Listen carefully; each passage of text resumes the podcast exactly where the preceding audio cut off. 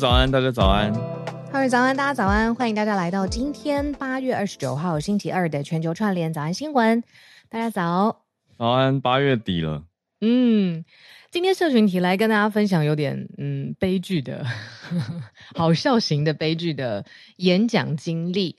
我作为听演讲、常听演讲、很喜欢知识呃分享啊，或者是新的潮流啊、嗯、峰会啊，听演讲或给演讲，有的时候去分享的时候，都发生过很糗的事情。你你说你吗？嗯嗯嗯，听演讲跟发表演讲的时候都有很糗的事。嗯嗯嗯，听演讲要怎么很糗啊？我觉得发表演讲的时候大家都比较容易会紧张嘛，所以这可以理解。听的时候会很糗啊，比如说这已经是一个假设是给国际学生来的嗯研讨啊，或者是讨论一个主题，然后所以已经呃讯息上面讲说就是呃这次的演讲语言是用英文，但不知道为什么请来的讲师。非常紧张，他紧张到他的那个呃语言不是很流畅的时候，台下的学生也跟着很紧张，面有难色。哦，原来是这一种，底下一片尴尬，对，非常的尴尬。然后最后就是会有人可能举手，呃，比如外国学生举手起来，用中文，非他的母语说，对，用流利中文，老师没有关系。对，我们都听得懂，所以我就是不是我自己，刚刚我也替讲师尴尬。我觉得是中间主办单位没有沟通好。如果是可以用中文的话，那为何不让讲师用他最流利的语言把他的内容表现出来？嗯，这，这个常发生啊，常发生。我作为一个翻译，常遇到被逼迫要用不流利的英文演讲的讲者，很辛苦。对，那我的专长之一就是解析台式英文，所以我 没什么问题。哦懂欸、可是可是很特别，因为我们有的同行口译员，他是在、嗯、他的背景是国外受教育长大，嗯，再回到台湾，可能在学口译，或者是也许就国外学完口译回来职业的，嗯，他们就会对台式英文很卡，就是有的人会擅长，像我是 解析台式英文没有问题，可是有的人他遇到比如说印度英文，他遇到日式英文。嗯他遇到法式英文，就是每个人有自己的罩门，嗯，很特别，懂懂懂。那我们今天看到的社群题目是一个知名的企业家，广达的董事长林百里先生，他去演讲的时候，底下有一半的学生睡着了。而且不是他去任何一个地方，他在台大演讲，对吧？对啊，嗯、他在台大讲的题目还是现在早安新闻也讲了非常久的 AI 生成式的 AI 什么的，但不知道是嗯、呃、他的讲题太艰深，还是节奏，或者是这几天反正就是很热嘛，对不对？嗯，那台下学生一半的人都睡着了。嗯、那林百里先生他当然就是比较希望大家互动热络，所以。他还鼓励大家说，就算你们听不懂，也要追问，希望大家他回应之后，大家醒过来这样子。可是你想想看，他都已经睡着了，然后台上这样有没有不敬的意思？就是台上的讲者可能年纪偏长，还跟他们说，就算你们听不懂，也要追问的这种强迫他们。对，那你觉得他们反应会好吗？我觉得不会，不会耶。对啊，不是对这个世代 Gen Alpha 对的沟通方式。哎、欸，可是讲到这个，有时候会有一点可以同情台上的讲者，嗯、因为你应该有遇过台下非常冷的观众群。有，然后哎。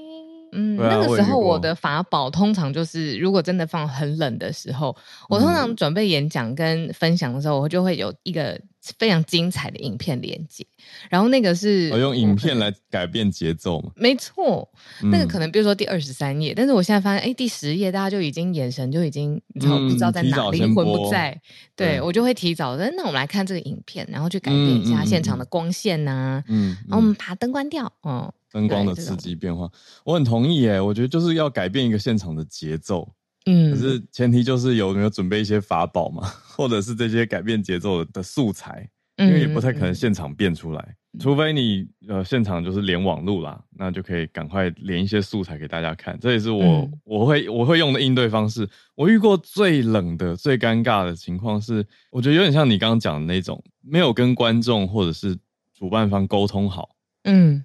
所以那一场来的，我觉得都有点像是是一个教育训练。我是讲师，那底下的员工，我觉得有点被迫找来听。那是我遇过最冷的一场演讲，冷到很符合现在的农历月份。对，而且我觉得，甚至连农历月份的可能回应都会比较热烈一点。人不在，他们就坐在那里。可是我讲完话，我都还要确认说 “hello”，你们有听到吗？魂魄呢？对，我觉得我很像对墙壁说话。哎，全整场有三十个人。那但是那一场真的没有办法救了，因为我已经换了所有的节奏啊，你说笑话起飞啊，还有所有的影片啊 都播了，他们还是一样看着前面，他们不看我，他们只盯着看前面，很恐怖，好像魂被抽走。不想过来。可是我觉得很有趣的是，后来同一家第二场的时候，我就逼他们改变整个摆设跟座位的方式。嗯啊，不是风水的关系，而是要让他们变成小组座位，嗯、就变得非常热络。他们跟同组有认识的就会聊天，嗯、所以我就改成带小组，那要他们带小组，小组活动。小组好提。所以那个工作坊的做法跟讲座做法，两场的节奏完全不一样。嗯，人可以接受到那个刺激跟 Q 点啊，就是其实有时候就小小调一个，他的那个接收的状态跟愿意互动的状态，其实就会改变非常多。对，嗯，所以来到现在我们看的这一场林百里先生的演讲，我觉得现场听起来是有点难救的。嗯，而且你看他基本上他在追说，哎，你们现在听不懂还是要提问，他其实没有改变任何刺激新的刺激，他没有啊，因为还是他在讲话嘛。对，而且是大家已经进入那种收听状态，跟哦原来可以睡觉的气氛的时候，哦那个其他人看了本来没有要睡，都觉得可以安心睡去，而且说不定冷气跟座位很舒服啊。这个就 我看到有人睡觉，如果真的我以前比较坏的时候，就是我会、嗯、因为很我很喜欢走进人群里面讲话，会故意走到他旁边。你觉得你怎么样？你回答，然后那你说什么呢？然后就站在他很坏的时候，堵在麦克风就说：“那你觉得这题怎么样呢？”这样，那没有，但我后来有回到一个比较比较凶的回应，就是他会说他吵我，他不是凶，他可能真的就是比较他不是大声哦，他有说你不要吵我哦哦哦哦，对。他没有对麦克风。自我防卫机制。对，我就觉得哇，那真的是非常需要睡觉的一个人。嗯，欸、对，所以我很有趣，啊、因为在过往以前真的是很久以前啊，在学校的时候根本不可能这样，就是这样睡觉的人马上就被叫起来罚站了嘛。可是现在我觉得整个气氛跟整个社会氛围有在改变嘛，所以现在好像变成睡觉的人很大。对啊，太有趣。现在错着睡着是我们讲者要想办法。对，对啊，对啊，我觉得会越来越导向这个方向哎，所以讲者要加油。对啊，各位当讲者的，我们很努力让台下的听众觉得，嗯，这场很值得，所以我要聚精会神的听。那换一个角度，就讲者也可以调整心态吧。如果已经尽力了，嗯、还是没有办法，那就可能下一场再调整节奏啊。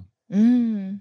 对啊，也不能一直卡在现场。对啊，今天跟大家分享的这个台大生睡觉，对一个社群体，不过也带一些演讲的时候保持清醒，跟怎么样让台下保持清醒的一些撇步。那我们就来整理今天的国际四题啦。今天的国际四题盘点，第一题是美国国会做的一个研究，他但他们研究的对象是台湾，嗯、没错，特别针对台湾内部。嗯，还有对于中国的抵御，到底哪些东西是隐忧？我们可以来听一下。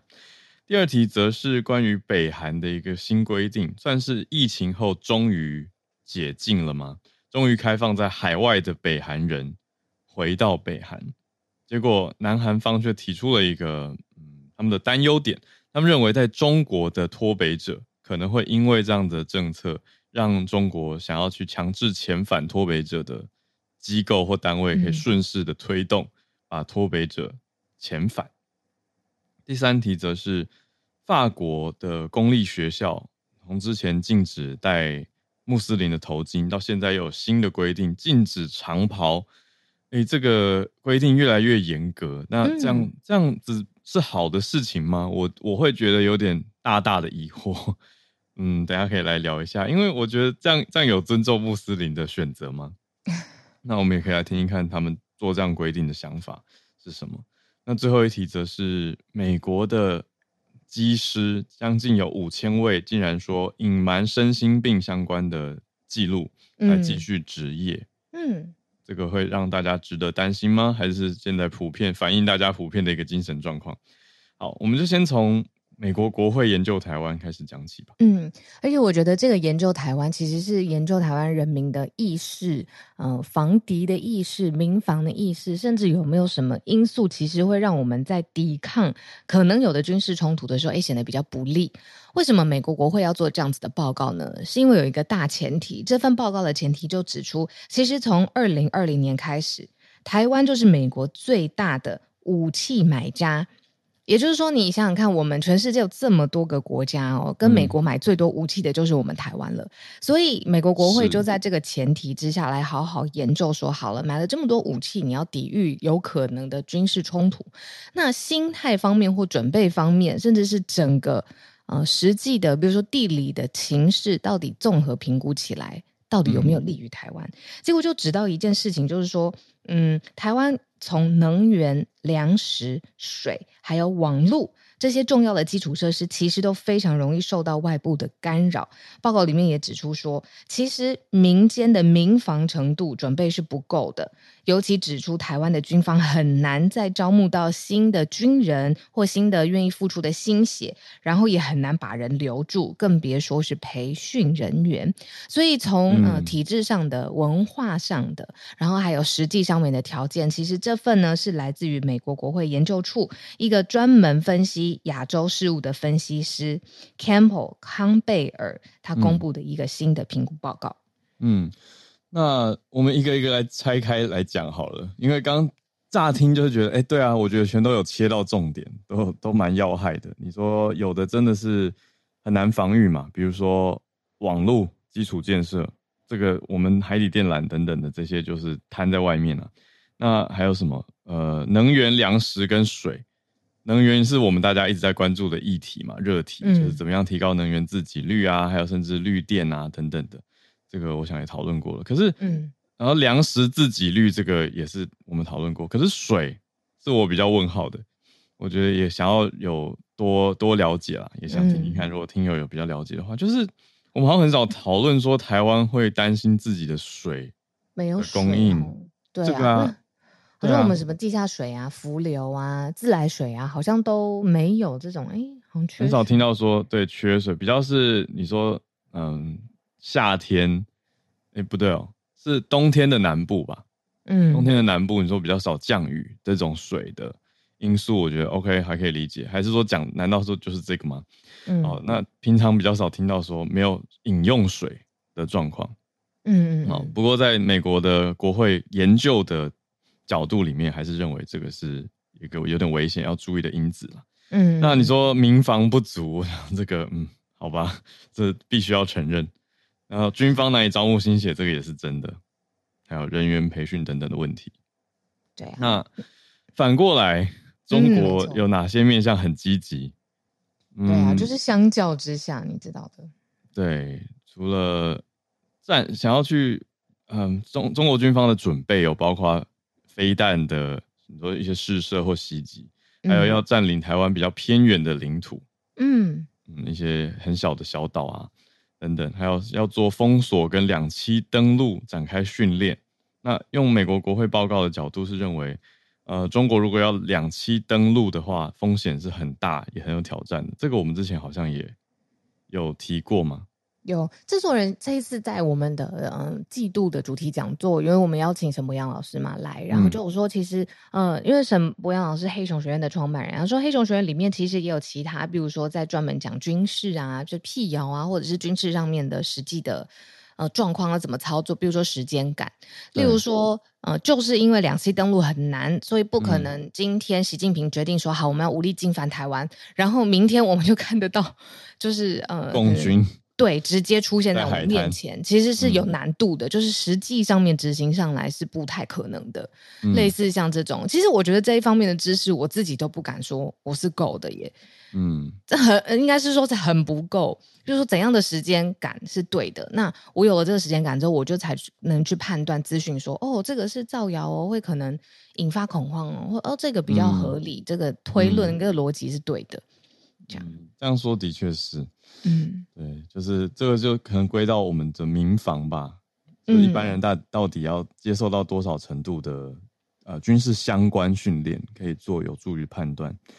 那刚刚刚讲那个是比较，应该说，我觉得反而是可以拿这个报告的结论啦，就来再呼应我们之前很多位访宾其实都提过的，就是说，哎、欸，真的要两栖登陆，对中共军来说其实也是很挑战。对，那补充。嗯，嗯，一小小点就是，其实早安新闻我们有讲过，就是其实现在相对来说算成平时期，但是就是会有很多，我们上次是说那叫什么小小苍蝇，是不是小蚊子？苍蝇啊，对，就是它很多扰，嗯呃，呃困扰。扰台的这些呃军事的行动，其实这份报告当中也说，就是会去削弱真正发生战事的时候，我们怎么判断这一次到底是他的目的跟他的行动跟程度会如何？那这个也是这个报告上面用苍蝇，但如果真的有蟑螂要飞来的时候，对啊，那个反应的时间呐、啊，还有警觉的程度，会不会让人家以为是苍蝇？嗯，的这种概念，或者是太忙于处理苍蝇。可是蟑螂要来的时候就，就、嗯啊、我这样比喻好吗？好啦，反正大家懂概念，这个也是等于报告。嗯、我觉得写报告当然比起实际做这些防卫策政策跟执行的人容易啊。嗯，呃，可是也很重要啊，就是点出这些问题点啊。那我们现在就是有意识到这些问题，必须要去做相对应的安排嘛。可是我觉得报告里面还有一个重点啦，就是。既然要两栖登陆对共军这么有挑战的话，嗯、那共军的重心会放在哪里？就是现在有一个叫灰色地带，比如说持续哦给我们这些低层级非战斗的行动，那包括刚刚的苍蝇扰台，就是攻击扰台，这些都算啊，因为它没有到战斗行动嘛，可是它就是在在附近绕台，好，或者是飞到我们的比如说东部海域，或者是呃附近。让我们的国军必须要去出动那个抵制，或者是追踪锁定他们等等，这些其实都算是持续低层级跟非战斗的行动。嗯嗯、呃，我们在专题的时候跟铺马老师有聊到一个点，那、嗯、也跟我的认知是一样的，就是七月的时候特别和平。七对啊，就是这过去这一个多月吧。算是共军的行动减少了，不在了，变少了。嗯，没有没有到不在，可是比例变少了。嗯，对，所以反而会让台湾人也有一点担心啦。就是一直有在看这个趋势的朋友们，可能会觉得说，嗯，然后搭配背后是什么想？对，搭配中共最近经济真的很不好。嗯，然后这一连串的各种经济方面的、民生方面不好的消息，会不会变成中共是不是准备要在海外来一个？亮点行动，让大家一致把炮口对外。点天哪，听得太难过了。可是他也有讲过，这个有分哦，就是说，如果只是民怨，那中共对于对付民怨是有经验的。你看最极致的，嗯、我们历史事件都看到了，现在还被禁的几个数字啊、照片啊什么，最极致他们是有经验。嗯嗯、可是对于权力如果不稳固，那。嗯你说的亮点行动，对台湾就是侵略行动，就是有可能会发生。嗯、所以他的那个手段不一定是说哇凝聚什么，嗯，大家对于什么政府的爱好啊，或者是如果政府对不满，我们赶快对对海外来发动一个什么，比较像是说，如果内部比如说交接班或者权力核心的那个权力不巩固，他反而会想要挑起一个必须把大家凝结在一起，听他一个人发号施令的事件。嗯，对啊。可是。哎、欸，我现在又多一层思考，这样真的有用吗？你你，看，就是如果如果今天习近平说要把攻打台湾变成一个亮点，要想要凝结凝聚大家，就是说要让这些同胞回来，那要去抵御这些什么什么台独分子等等等，然后我、嗯、那可是如果对于中国大众来说，大家真的会买单吗？就可能要搭配一堆认知作战吧。我觉得他们就是没有在考虑真的大众。人民的声音，我在想啊，就是兵推下去，就是呃，不是兵推，就是推演下去，就是如果真的发生了战事的时期，嗯、他们的权力，然后掌管，还有交接，都可以进入一个特别的状态，所以他就不用再面对 就是平常对他的权力的挑战了。因为现在是战争时期，非常时刻，嗯嗯。就是其实还是没在管大众意见的意思。是啊，中共的想法。因为我觉得有想法的年轻大众应该会说，不要再浪费国家公帑。嗯，我觉得这是民主国家的思维，就是说，哎、人民呃会有声音，所以政府要为了人民的声音去做调整跟改变。嗯，嗯对啊。啊，是是是，对对，就是无法无法知道独裁者到底 在想什么。或者最后想要做什么决策，这个最后大家也有点无能为力嘛。嗯，算是这样子。好啦，这是美国国会的 研究报告，呈现出说台湾一些问题。那我觉得我们也是来面对的感觉，来看看跟思考。哦，那民防就是我们一般人可以去多关注的议题，嗯、可以去多了解，就是不用过度恐慌，可是要关注，对吧？嗯。那我们来第二题吧。怎么会突然觉得第二题跟第一题比起来很轻松？但其实讲起来，对脱北者来说是一个很严肃跟很紧张的题目。哎，就是北韩。乍听这是一个好消息，就是哦，终于北韩人可以回家了。松绑了。想这三年多来，北韩人如果他出境，他在海外，他没办法回国的。对，就是隔了三年七个月啊，将近三年，好三年半多的时间，这么久，有那么久。对啊，那终于现在才松绑，比很多国家都慢很多拍嘛。可是南韩却提出来说，哎，居居住在中国的脱北者可能会被强制遣返。对啊，因为他已经你要让人回去了，嗯、那他会不会就在这样子的前提之下，嗯，对，强制执行这些呃成功脱北的人，而且能在中国，对，对，嗯，所以这相关有有没有什么法令呢？在国际上其实是有一个国际难民法的，嗯，好，那国际难民法是保护谁？当然就是。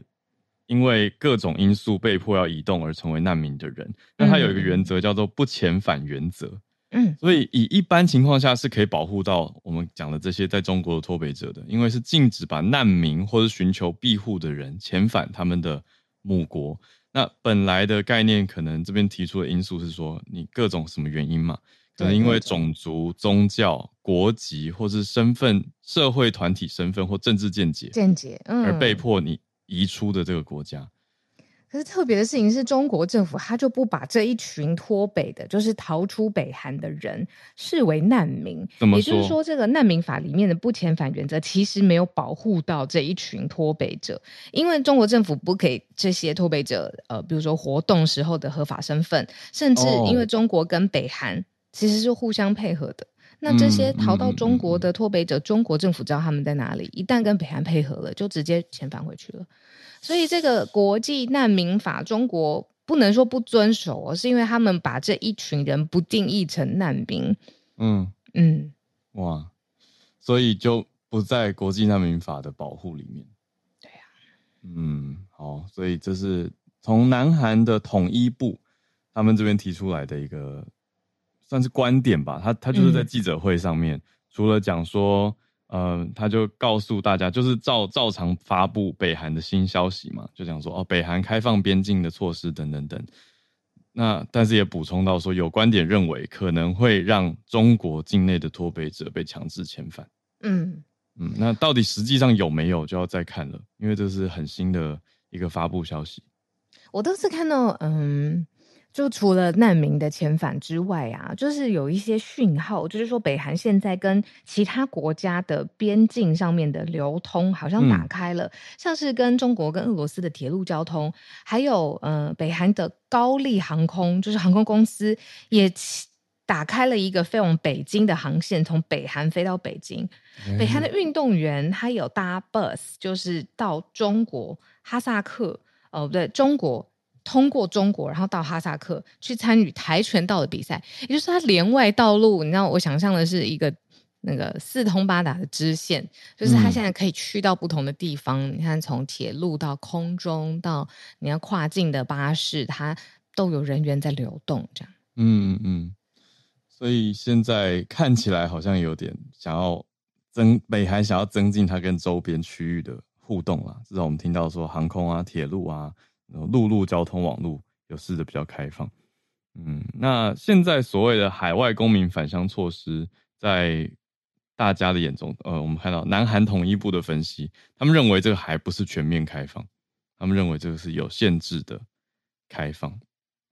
好，那 我还想要另外一个点，就是疫情在北韩就就这样各种锁国之后，就可以就这么顺顺利利的过去了吗？嗯因为你说在海外的脱这些脱北者，他还是有可能会带病毒回北韩啊，这是以一个病毒的角度，对啊。那如果大家没有抗体，对啊，那里面怎么办？对啊，相关的防疫措施怎么做？这个就比较没有听到相关的资讯。嗯好啦，这是北韩。那第三题，我会觉得法国已经做到这个程度了吗？这样再进一步，是是就法国，我其实蛮惊讶的、嗯，就是法国的公立学校，除了之前禁戴头巾、禁止穆斯林戴头巾以外，现在要禁止穆斯林的长袍。嗯，真的是蛮反直觉的。就是对于我们说，哦，其实欧洲本来就是我有不同的这种文化呀，然后或者是不同的你说习惯，可能可以并存，然后同时存在。可是为什么他们跟穆斯林这么纠结？嗯，对，为什么这么纠纠结？这个是要回溯到法律，法国说有法源依据。他们在一九零五年的时候有一个世俗教育法。嗯，那它的概念是说，他们最早其实是要消除各种宗教标志，没有针对。穆斯林，而是当时比较像是要消除国民教育里面的天主教传统。毕竟以历史来说，当时主要教育系统里面很多是天主教的规定嘛。嗯嗯，那他们想要让教育世俗化，而不要让教育当中的宗教元素太多，所以是要禁止公立学校出现宗教的标志。最基础的大概就是耶稣像啊、圣母像啊，还有十字架吧。嗯嗯，如果要禁止学校出现的话，以世俗教育法就是要把这些符号都去掉嘛。可是近年就像你刚刚讲到的，哎、欸，为什么法国现在好像有这样了？对，对特别变成针对伊斯兰的概念，是因为近年穆斯林在法国人口也是越来越多。那政府在调整的是，像是从二零零四年就已经禁止学生在学校戴头巾了。嗯，那它的概念就是说，呃，一样是。世俗教育法只是要禁止在校园宣扬伊斯兰教传统。嗯、那二零一零年的时候，就十三年前是禁止在公共场合蒙面。嗯、可是当时其实法国国内的五百多万穆斯林群体就有抗议。嗯嗯，那现在大家用的这个观观点是叫世俗主义啦，就是 secularism。这个字是什么意思啊？secular 就是相对于很宗教性的，它就是比较世俗化。就是没有这些宗教的符号，然后规章，然后习惯原则这样子。对，比较 secular 就是比较红尘俗世啊，就是一般社会大众。嗯嗯、你说比较就宗教的相反面，就是没有宗教的概念，在讲一般社会大众的民生生活习惯。好，你说当地的传统文化习俗等等等，嗯，这都算 secular。我们怎么会用这个字？就是如果不是放在比如说这个新闻脉络说这是世俗主义的话，我觉得比较常用 secular 这个形容词。嗯，比如说会讲说 Turkey is a very secular country，就是土耳其是一个很世俗化的国家，哦、但没有贬义。没有哎、欸，世俗化就没有特别贬义。当然你说在极呃非常传统的宗教分子眼中，secular 就本身就很坏。嗯，他他本来就是、哦、相对来说，就你怎么可以这么追求世俗的事情？嗯、对对对，嗯嗯，所以在他们眼中是贬义，可是对一般大众来说，它是一个比较中性的论述，就是 religious 跟 secular。那台湾算是一个世俗化的国家吗？我觉得台湾蛮世俗化的、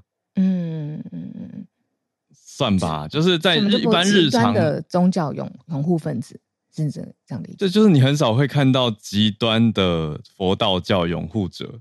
嗯嗯嗯，不大宗，就是就是，我觉得换一个角度讲，就是虔不虔诚，嗯，就是那个虔诚程度啦。你说一般人可能不是常常跑宗教场所，那那我觉得整体就算是一个 secular 的国家，像土耳其也是。可是如果宗教场所的聚会都高朋满座哦，人潮汹涌的话，哎、嗯欸，那可能就是一个比较宗教化的国家。理解了，嗯、对啊，所以法国。嗯，所以就是一般人可能也都不会去教堂的情况下，他就是比较偏世俗主义嘛。那法国就一直在呼吁说，哎，世俗主义是法国社会的共同价值，比较跨党派有共鸣的。嗯，所以不管是站在哪一边啊，都要避免过度的宗教化。所以他们说也要避免伊斯兰教影响到极右翼的选民，这是法国政府方的观点。哇。嗯，所以现在法国的公立学校有一个新规定，就是学校也不可以有穆斯林长袍了。这我就想到一个，是不是矫枉过正？他希望呃，比如说世俗的，不要太过极端的宗教色彩的，是大家最大的公约数。可是现代的社会尊重每一个人，这才是最大的公约数吧？对不对？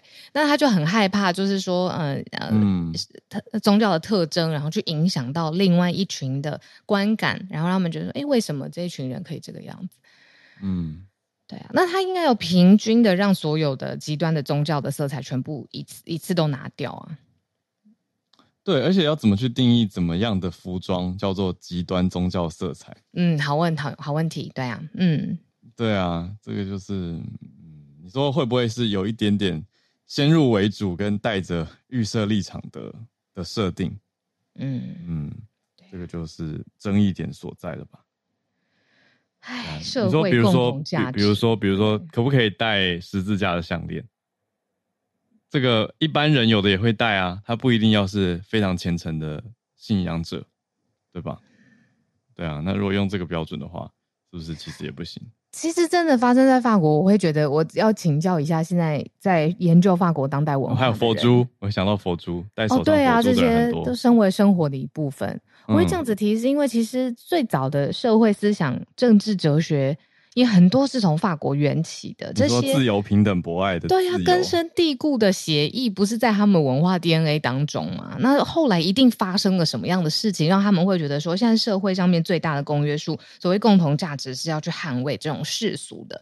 不要极端宗教的，极端宗教的、嗯、呃 symbol 也不可以存在的，一定有发生了一个思潮上面的转换，现在才变成这样子。有啊，法国这几年来其实蛮多跟穆斯林社群，就你说传统一般大众社群跟穆斯林移民社群的的冲突，只有跟穆斯林吗？蛮明显的，嗯嗯，应该是不止跟穆斯林，可是穆斯林社群的冲突特别明显，还发生过一些很，呃、特别是跟教育界有发生过。甚至把老师断头的案子啊！啊、哦，对对对，我觉得很恐怖啊！对啊，他就在拿，如果真的是这样子，这叫 target，就是这个族群，他根本不是在捍卫什么世俗主义，我们要拿去一切的。这个就是会对，会大家可以拿来争议跟讨论辩论的点，就是你说的确有那么极端的案例，但那个比例是之少。嗯，可是难道因为这样，然后用一个冠冕堂皇的说叫世俗教育法，然后就哦大家都进哦，很公平。那可是是不是实质上有针对性？嗯、这就是似乎可以去批判思考的东西。嗯嗯，然后恐攻的影响。好，呃，最后一题，我们今天要跟大家分享，相对于呃我们刚才讲的几个可能宗教历史题，然后两岸对峙题，嗯、北韩这个相对轻松，可是也有它的危险性。嗯，就是机师这个行业呢，真的充满了各式各样的嗯。职业上面对于身体跟心理的挑战，嗯、我的一个好朋友他自己去学在美国的这种民航机的学开飞机，他一年要做一次体检，非常严格，他体检报告得过，他才可以去学，学了才可以开。那正式的机师是每半年，他从他的视力、他的血液的状况、他的肌肉组成各方面啦，身体健康是要需要有完整的报告的。那这个当然也。包括他每一次，甚至起飞之前，他前二十四小时他的心呃心智精神状态是不是清醒的？包括他有没有酗酒，包括他有没有重大的压力，这些都是所谓评估资料的一环。那有一些是实证的数据是可以检验的出来的，有一些其实是需要我们呃不是我们，就是机师自己去自我评估，然后 report 的。那这件新闻就发生在说，其实有五千多名的机师是。隐瞒，主动隐瞒，其实自己有身心的状况，但是因为可能飞飞机，这是他的爱、梦想、支撑家庭、钱包来源，好，不论任何原因，他没有如实以报他的身心状况，去隐瞒，然后结果，呃，这个会造成什么呢？没事当然是没事嘛。如果真的出事了之后，大家会想到，哎，其实他已经状况不对好一阵子了，或者是这个制度上面可能有很多的问题，是不是有更彻底的？呃，核实的方法，毕竟这个是跟飞安，而且跟大众的安全很有关系。那类似这样的题材，其实很多次都已经翻拍成电影，不论是酗酒的技师啦，嗯，或者是呃状况不好的技师，但是他呃不愿意让整个，比如说最后的调查委员会都已经介入调查了，然后就各种的隐瞒隐瞒证据，所以这个其实已经。呃，不算是想象不到的事，不是那么破天荒。但是现在看到数据出来五千名，我还是觉得吓一跳。对，那我刚刚最内心疑惑的是，这种东西要怎么查出来？我们后来发现，他的调查方式是美国退伍军人事务部的调查人员用交叉比对资料库的方式发现。怎么说呢？嗯、我们就看两个单位，嗯，一个是叫做联邦航空总署，就是管辖机师跟航空公司的单位。嗯，那机师在面对这个审核单位的时候，当然会你说所谓的隐瞒，或者是把自己的状态讲得比较好一点，因为这样才可以继续开飞机嘛。可是另外一个单位就叫做退伍军人事务部。退伍军人事务部这边，如果你有一些身心状况的话，你可以领取残疾的支付。嗯，所以他们就发现有一些机师对联邦航空总署讲自己很健康，可是对退伍军人事务部说自己病得很严重，然后去领一些残疾的支付。所以他们是这样子做资料比对，才整理出这个近五千名的数字。唉这样讲完好像好像，可是讲完好像又瞬间让大家安心一点点，有吗？就是哦，他们其实也没那么严重啦，他们只是想要知道这个脑袋转得过来，他们想要领一些补助。还有，因为我这边倒是有一个冷知识，因为我这是看美剧，呃，那种政治的美剧学到的。然后后来去查了资料，真的是这样子。美国退伍军人事务部缩写是 VA，其实是一个非常组织庞大，而且可以提供很多资源的内阁部门。嗯、就是特别是替退伍军人，尤其是他的家属，你如果要比如说医疗上面的，如果你需要什么教育上面的资源，其实是你可以写信或者是沟通，然后美国退伍军人事务部就会来协调。嗯，这是一个提供资源的，对对对，对没错。嗯，对，所以就是刚刚讲到这个提供资源的 Veterans Affairs，嗯，呃，这个退伍军人事务部，所以有一些人就会有点像要领，你说这个是不是诈领啊？其实如果他没有那么严重的身心状况，算是诶、欸，他要诈领身心残疾补助金啊。嗯，因为我那天才知道，就是诈领或诈开的这些呃。嗯，作业的人，他们要面临的刑责是坐牢。诶，我一直都觉得哇，这个不知道为什么我的那个法律知识就没有涵盖到说，哦，这样子的行为是会让人去坐牢的。比如说你是诈领保险金，或者是开呃保险证明的人是故意写伪造的理由，这个是会吊销执照，这当然不说啦。嗯，这是坐牢的这的成分，这样子。我那天听到说，他觉得哇，我的知识有空洞。对，应该是我们一般人真的不会去关注，本来没事不会特别知道这个啊，也不会啦。我觉得本来就是一直学习新的东西嘛。嗯嗯，我倒是可以分享一个我跟我们听友有关系的，就是我是因为这几年接触呃开飞机的朋友，还有包括前一阵子在在一个活动遇到我们的听友，他就是机师，我好像有在节目上讲过，那他。住屏东嘛，所以他回家的时候常开车，都往返桃园机场跟屏东，就是长途开车就会听我们节目。嗯，呃，我想要分享的是说，其实很多机师他开的不一定是客机，他开的是货机。嗯，在 cargo。对，cargo 的机师其实很多、欸。在晶片。对啊，这个这个也都是航空公司赚钱很重要的一块，他们也要维护货物的安全跟飞航的稳定，这一样都是专业，就是。嗯因为平常我们搭飞机不会遇到他们，嗯，嗯 所以可能会忘记有这个族群的朋友们，对，嗯、那他们也在我们的听友群当中，对，所以帮大家加油了。那所以美国这一则消息算比较特别，就是联邦机构去做的调查。对，然后交叉比对出来的。对啊。呃，大学的时候跟我一起交换到西岸的呃同学，他自己后来当了机师，然后娶了空姐。他的弟弟后来也当了机师，嗯、也娶了空姐。一家两兄弟都当机师。对，然后就他太太都在航空公司服务这样子。嗯、然后所以四个人都在同一间航空公司。然后他们两家就都买在桃园附近。对啊，非常可爱。以后小朋友该不会可以组一个机队吧？他大学念的应该是财务金融这种、这种、这种的华尔街系那种。哦、对，很不容易耶。我学长是外文背景，然后跑去考啊，我才知道哇，要去读很多物理，很多啊，那个书，然后他那个考试，我吓歪了。对，对，所以绝对是有足够的热情支撑，他们才可以。完成这样艰难的训练，然后这时候我们不懂的人就会在旁边默默问一句：“啊，现在不就是电脑帮你开？”我们这样好像很白目，可是真的，一般人会这样想哎。好像是起飞跟降落还真的需要人为大力、大力还有经验上面的介入，因为很难这样子。降落的技术，嗯，对呀、啊，起飞跟降落都是。对。很多专业技术啦，然后就算电脑是平常在操控，你在旁边看也很重要啊。嗯，要不然为什么不让一般人去？对不对？这个很专业的，我是很，很专业的，很专业的。这个就是敏感度的问题，就像是我们不能这样说啊，不是电脑帮你开，然后你也不可以现在要一个音乐家，现在啊，那你现在来拉一曲什么小提琴家啊，你现在在干嘛？我现在你就在我们吃饭的时候播一段新闻，就是嗯，这好像可以做一集专题，就是怎么样一句惹恼所有职业。对对对对。好，最后补一个数据好了，就是、嗯、那既然讲到美国技师的身心健康，我们看看美国的民航。呃，空难记录好了，呃，二零零九年到现在，其实美国民间航空公司就没有空难的记录，哎，所以相对记录上是很好的，是很安全的，嗯，只是有人提出几点怀疑啦，嗯、呃，是说其他国家的一些空难事件是不是跟机师的身心健康有关系？嗯嗯嗯，比如说近年中国东方航空有一个班机就是飞到山里面撞山了。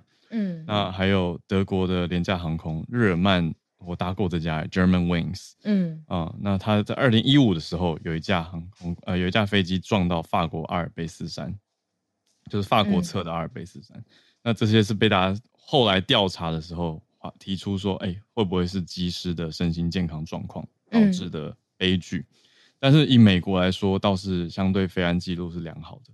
嗯嗯嗯，补充给大家。好吧，所以应该是不用太担心吧。可是这个调查状况发现这种，你说两面人被发现了，那是不是会变得更严格？这可能就会有一些因应的调整。好，这是我们今天的四个题目盘点。好，那我们这边也开始开放今天的串联。呃，我也最近有看到一些留言，就是很喜欢，就是串联的时候，啊、呃，不同的人啊，声音啊，然后也让这个嗯节目上面有很多丰富程度嘛。嗯、那真的是也很谢谢一直陪伴我们，然后很愿意上来串联的所有的面孔的声音，我会一直记得。对，我们今天要欢迎一阵子没有出现的来宾，朱小汉。汉超重新出现了，Hello，Hello，早安。是的，对，这个前早大家早，前一阵子这个啊，因为讲希特勒的缘故啊，现在一提这三个字我都发抖，我这个 Clubhouse 的账号被封闭了，被这个屏蔽了啊，就彻底没有了。所以现在是重新换了一个账号上来啊，因为有将近一个月的时间没有参与早安新闻，出现了身体上的各种症状啊，所以为了挽救自己的生命，现在决定这个啊弄弄一个账号回来啊，然后重新重新来这个参与，嗯，所以非常开心能够回来啊，这个大家大家都好久不见了，嗯，欢迎回来。对，今天带来的也是一篇文章的分享，就是外交事务本期的第一个文章，呃，在网站上是五天之前放出来的，叫这个 Delusions of Intent，呃，意思就是呃白就是。白日梦般的和解啊！这这整篇文章的脉络就是说，美国和中国将永远成为对手，而不不存在这个和解的机会。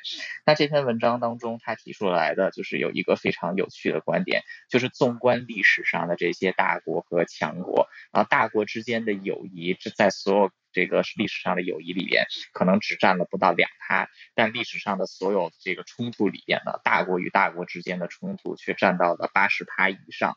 那另外就是，也就是说啊，当大国的利益相这个在大国的利益相碰撞的时候呢，能够解决冲突的办法无非就是三个。第一一个呢，就是两个人打一架，两个国家打一仗，然后谁赢了谁来当老大。第二一个呢，就是呃两个国家打的都是两败俱伤，结果另外一个国家起来啊，两个人就都都不要再打下去，也打不下去了。第三一个情况呢，就是两个国家出现了一个共同的新的敌人啊，让他们有了一个暂时合作的可能。那他举出来的几个非常经典的例子，比如说历史上的英国跟法国啊，两个国家光是这个英法百年战争就打了一百多年啊，甚至是到了这个拿破仑时期，就是十九世纪还在一直打仗。但是到了二十世纪的时候，德国、意大利成为了欧洲的这个啊比较大的呃就是噩梦，所以两个国家就选择了联联手啊。当然，两个国家在近现代第一次联手是在这个啊一八五零年前后的克里米亚战争。呃，所以就是看中国跟美国呢。两个国家其实有非常多不可调和的矛盾啊，甚至说双方都不能退让。比如说在台对台湾，呃，对中国来说，台湾就是它所谓的不可分割的一部分；但是对于美国而言，台湾是一个重具有重要的战略战略地位，同时在捍卫民主制度和现在国际秩序上也是十分重要的。啊，另外就是比如说像中国对自己的少数民族进行打压，在美国看来，这个不只是一个国家的内政啊，而是在输出一种与美国的这个自由民主价值观截然背道而驰的一种价值。那另外这篇文章当中也提到，就是现在很多呃很多的这个学者啊，或者说有一些人都说，美国应该承认就是中国现在在亚太的影响力啊，或者说美国应该把这个亚太的影响力撤出去，让中国占领这一片地方啊，中国得到他想要的，那么这个。两个国家就会相安无事，但事实上是中国的胃口永远都不会被满足啊、因为这个中国他自己所有的这个野心啊，就是包括习习近平本人的野心，其实跟普京相比是不相上下的啊。另外这篇文章当中也是提到了，就是在。一战爆发之前，英国和德国就是希望能够展开亲善外交，结果给德国送去了错误的信号，就是德国加入到战争当中，英国不会介入战争，结果一战因此扩大。啊，另外就是在这个一九三九年之前，英国和法国对德国的绥靖啊，让这个就是最后是希特勒在一九三九年的啊九月闪击波兰啊，欧战这个二战的欧战战场这个大战爆发。呃，所以就是以历史为镜的话，就是啊中国和美国之间，如果说真的要有和解的话，那也是先要把中国给这个封锁住，让他没有办法成为威胁，之后才谈得上和解。如果现在是谈和解的话，最终只会是。啊，就是再次引来就是历史的重复啊，就是像一九三九年这样历史的重复。嗯，今天的这个分享就是这样，谢谢。嗯嗯，好，谢谢汉超。特别谢谢你回来耶，听到熟悉的声音，然后聊天室很多人都啊、哦、想念。对啊，我觉得就是你说美国为什么要对中强硬，可能也是测试过各种方式以后，发现必须要这样做吧。嗯，因为中国也对外很强硬啊，是有点互相的。啊，谢谢汉超的解析跟分享。那我们再继续连线到东京的听友翠翠，翠翠早安，翠翠早安，Hello，早安，小鹿早上好。今天继续讲昨天有关于那个核排放水的那个问题，好，嗯、那因为时间不太够，我尽快讲。好，反正就是呢，嗯、呃，这是一个 NHK 他们跟日本东京的调查公司合作，然后呢，他就是对于，因为其实我们知道，其实应该说访谈声浪最大的应该在中国，所以他们就针对中国的微博就是进行调查，从那个十八号，八月十八号到二十五号之间，针对这个排放水的问题，中国的微博有出起了什么样的变化？那呢，他们说最大的变化当然是从二十四号不是排放开始。那只要有一个 hashtag 是日本核污染水嗯排海正式开始的文章啊，在排放之后的三个小时内呢，就有超过十二亿七千万的阅读次数，还有超过三十六万的评论数量。然后另外就是还有出现一些所谓假的消息，然后导致于中国人民他们开始发起了所谓的不买日本化妆品的运动。好，那呢，就是他们有进一步的分析这些投稿。那他们透过 AI 的分类，发现了这个投稿它会分成肯定跟否否定的投稿嘛。那其他部分都是嗯，嗯否定性的投稿。然后呢，他们在按照投稿分类成愤怒、不满、不满、恐惧、喜悦跟悲伤五种情绪。嗯、他们发现，在二十四号的时候，不满跟恐惧这两种情绪的投稿是明显的增加的。嗯，好，那他们甚至呢是呢。嗯，就是他们会找一些在日本网络的，就是日文写说在对海洋嗯排放的批评的评论，然后他们把这些呃日本的投稿呢翻译成中国呃中文之后呢，就在中国的微博上面继继续的散播。例如说呢，嗯，他们有一个叫做将不再吃东北太平洋一带的鱼，这几年内不再吃这些东北太平洋的鱼类，这个就是 hashtag 之后，那。嗯，他们就把这一个 hashtag 转到中国，然后这个立刻就引来了大概有一万两千次的反应。那非常有趣的事情啊，就是在这么多的有关于嗯排放水的嗯回应当中呢，获得最多回应的前二十名当中，有十二则是来自于中国的媒体，就是所谓的中央电视台呀、或是中国共产党他们自己的官方账号。所以就是最大的上呃情报散播来源就是来自于中国官方的意思。好，嗯、那呢，就是这个公司表示，他们可能觉得呢，中国的目标是希望可以主张合法性外交政策跟国内政策来理解他们为什么要做这样的事情。那另外呢，那也有专家指出啊，他们可能是希望借由日目前日本的这一个算是外交问题呢，来掩盖中国目前我们之前在早上新闻也分享过了，包括失业率啊，或是很多经济跟社会上的问题，然后希望把这些矛头全部都转向日本，然后去发泄人民不满的情绪。好，那接下来呢？除了这些以外，还有就是假新闻跟情报也会在除了中国以外，其实在韩国有，嗯，就是散散播非常多，甚至就是呢，有人他们伪造了一个，就是据说是韩国的某个媒体啊，自自称韩国媒体的网。网网嗯账号，他就在网络上发布说，日本向日本嗯国际原能机构呢进行政治捐款的内容。那这个当然是假新闻，但是他们实际上的确也用了一个就是嗯日本政府的一个就是官员的照片，但是这个 NHK 有去向这个官员就是。实际上，经过查证，发现其实他们并没有做过这样的事情。那当然，这个就是所谓的假新闻。那甚至就是呢，推特上目前日本圈，就是在日本这个圈子里面呢，也有一些就是有关于假的新闻。但是他们实际上就是假的资料，然后他们实际上据分析之后发现，这是是由嗯中国圈，就是所谓华语圈里面的账号，他们用日文，然后在这个就是日文去传播这个消息之后呢，就在中日本被。散播这样子，好，那就是也是因为这个原因，其实呢，在六月的时候就有，也是网络上微博他们就有一个账号写说呢，这一些化妆品可能已经受到了所谓的辐射影响的化妆品清单，啊、然后对，那他们就是说，哎，叫这些什么妇女啊，或是在哺乳中的人，应该要以嗯安全性作为首要考虑去选择产品，然后就是借由这样子去制造不安。那非常有趣的就是呢，其实刚好就是在它是在六月份散播的嘛，那这个时间刚好也是日本呃不中国的电商就是网络电商他们开始要打一些就是促销活动的时间点，结果就造成跟去年同年比起来呀、啊，他们的业绩大概下滑了，嗯、呃，跟去年比起来大概少了两亿人民币，也就是日币四十亿左右。嗯，那甚至呢，就是后续他们有做一些调查，就是是有大概百分之九十九，就一万一万八千名的民众，就是受访之后表示，我们不想要买日本的化妆品的，大概有百分之九十九左右。对，然后这就是。嗯，但其实这些假假消息之类的啊，那像日本的官方就是外交部这边，他们也是开始做所谓的事实查核跟澄清，然后他们有跟韩国跟中国就是提出抗议，说这一些不实消息，请你们要删除。那他们也表示，其实不实的消息就是要尽快快点删除，才能让这些所谓的风评被坏或是假消息才可以就是快点就是消失。这样，好，以上就是我分享，谢谢。谢谢翠翠。好，那我们把握时间来跟今天第一次上来的听友，谁？对，听友今天从丹麦吗？来连线。你早安啊！没错，早安。嗨，你好。请问听得到我的声音吗？可以，可以，可以。有有有，很清楚。好，那我今天要来分享一下，呃，发生在这个丹麦自治区 Christiania 的枪击造成一死四伤的一个新闻。嗯嗯。但是介绍之前，我先介绍一下这个 Christiania，很特别的地方。对，它是丹麦哥本哈根的一个自治区，一个自由城。嗯、那它也是一个著名的旅游景点，嬉皮圣地。对，没错，这边还有非常丰富的嬉皮啊、艺术、自由的文化。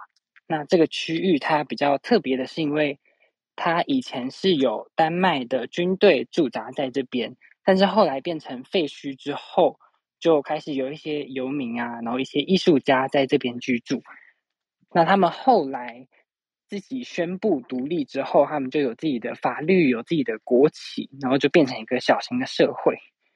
但是比较知名的是，因为这边他们有自己的法律，所以他们自治区认为他们不受到丹麦政府的禁令的影响，所以这边的大麻公开的市场会变成一个很知名的文化在这边。